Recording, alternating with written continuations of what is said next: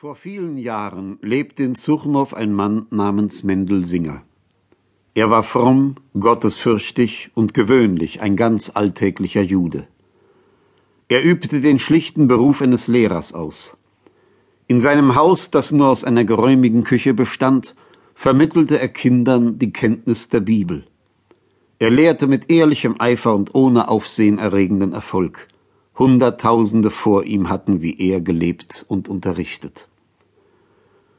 Unbedeutend wie sein Wesen war sein blasses Gesicht. Ein Vollbart von einem gewöhnlichen Schwarz umrahmte es ganz, den Mund verdeckte der Bart.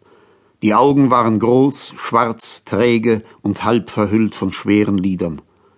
Auf dem Kopf saß eine Mütze aus schwarzem Seidenrips, einem Stoff, aus dem manchmal unmoderne und billige Krawatten gemacht werden.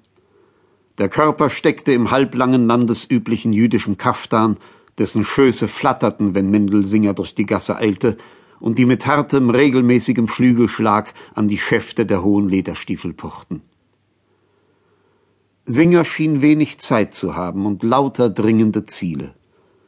Gewiss war sein Leben ständig schwer und zuweilen sogar eine Plage. Eine Frau und drei Kinder musste er kleiden und nähren, mit einem vierten ging sie schwanger. Gott hatte seinen Lenden Fruchtbarkeit verliehen, seinem Herzen Gleichmut und seinen Händen Armut. Sie hatten kein Gold zu wägen und keine Banknoten zu zählen.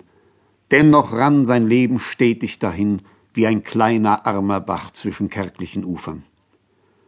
Jeden Morgen dankte Mendel Gott für den Schlaf, für das Erwachen und den anbrechenden Tag.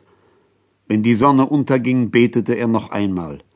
Wenn die ersten Sterne aufsprühten, betete er zum dritten Mal und bevor er sich schlafen legte, flüsterte er ein eiliges Gebet mit müden, aber eifrigen Lippen. Sein Schlaf war traumlos, sein Gewissen war rein, seine Seele war keusch. Er brauchte nichts zu bereuen, und nichts gab es, was er begehrt hätte. Er liebte sein Weib und ergötzte sich an ihrem Fleische. Mit gesundem Hunger verzehrte er schnell seine Mahlzeiten. Seine zwei kleinen Söhne, Jonas und Schmarja, prügelte er wegen Ungehorsams aber das Jüngste, die Tochter Mirjam, liebkoste er häufig. Sie hatte sein schwarzes Haar und seine schwarzen, trägen und sanften Augen. Ihre Glieder waren zart, ihre Gelenke zerbrechlich. Eine junge Gazelle. Zwölf sechsjährige Schüler unterrichtete er im Lesen und Memorieren der Bibel. Jeder von den zwölf brachte ihm an jedem Freitag zwanzig Kopeken. Sie waren Mendelsingers einzige Einnahmen. Dreißig Jahre war er erst alt, aber seine Aussichten mehr zu verdienen waren gering, vielleicht überhaupt nicht vorhanden. Wurden die Schüler älter, kamen sie zu anderen, weiseren Lehrern. Das Leben verteuerte sich von Jahr zu Jahr, die Ernten wurden ärmer und ärmer, die Karotten verringerten sich, die Eier wurden hohl, die Kartoffeln erfroren, die Suppen wässerig, die Karpfen schmal und die Hechte kurz, die Enten mager, die Gänse hart und die Hühner ein Nichts. Also klangen die Klagen Deborahs, der Frau Mendelsingers. Sie war ein Weib, manchmal ritt sie der Teufel. Sie schielte nach dem Besitz Wohlhabender und neidete Kaufleuten den Gewinn. Viel zu gering war Mendelsinger in ihren Augen. Die Kinder warf sie ihm vor, die Schwangerschaft, die Teuerung, die niedrigen Honorare und oft sogar das schlechte Wetter. Am Freitag scheuerte sie den Fußboden, bis er gelb wurde wie Safran.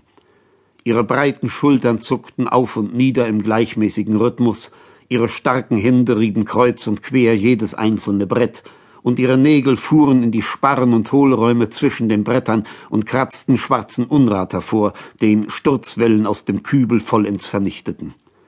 Wie ein breites, gewaltiges und bewegliches Gebirge kroch sie durch das kahle, blau getünchte Zimmer. Draußen vor der Tür lüfteten sich die Möbel, das braune hölzerne Bett, die Strohsäcke, ein blank gehobelter Tisch, zwei lange und schmale Bänke, horizontale Bretter, festgenagelt auf je zwei Vertikalen. Sobald die erste Dämmerung an das Fenster hauchte, zündete Deborah die Kerzen an, in Leuchtern aus Alpaka, schlug die Hände vors Angesicht und betete.